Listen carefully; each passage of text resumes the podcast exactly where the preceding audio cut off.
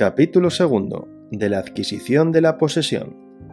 Artículo 438. La posesión se adquiere por la ocupación material de la cosa, animal o derecho poseído, o por el hecho de quedar estos sujetos a la acción de nuestra voluntad, o por los actos propios y formalidades legales establecidas para adquirir tal derecho.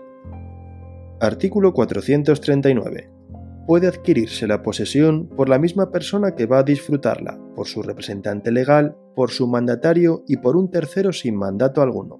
Pero en este último caso no se entenderá adquirida la posesión hasta que la persona en cuyo nombre se haya verificado el acto posesorio lo ratifique. Artículo 440. La posesión de los bienes hereditarios se entiende transmitida al heredero sin interrupción y desde el momento de la muerte del causante, en el caso de que llegue a adhirse a la herencia. El que válidamente repudia una herencia se entiende que no la ha poseído en ningún momento.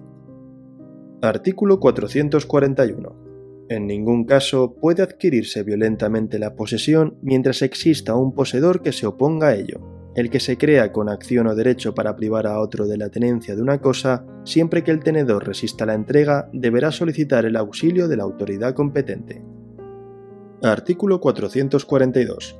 El que suceda por título hereditario no sufrirá las consecuencias de una posesión viciosa de su causante si no se demuestra que tenía conocimiento de los vicios que la afectaban, pero los efectos de la posesión de buena fe no le aprovecharán sino desde la fecha de la muerte del causante. Artículo 443. Toda persona puede adquirir la posesión de las cosas. Los menores necesitan de la asistencia de sus representantes legítimos para usar de los derechos que de la posesión nazcan a su favor. Las personas con discapacidad a cuyo favor se hayan establecido medidas de apoyo pueden usar de los derechos derivados de la posesión conforme a lo que resulte de estas. Artículo 444. Los actos meramente tolerados y los ejecutados clandestinamente y sin conocimiento del poseedor de una cosa o con violencia no afectan a la posesión. Artículo 445. La posesión como hecho no puede reconocerse en dos personalidades distintas fuera de los casos de indivisión. Si surgiere contienda sobre el hecho de la posesión, será preferido el poseedor actual.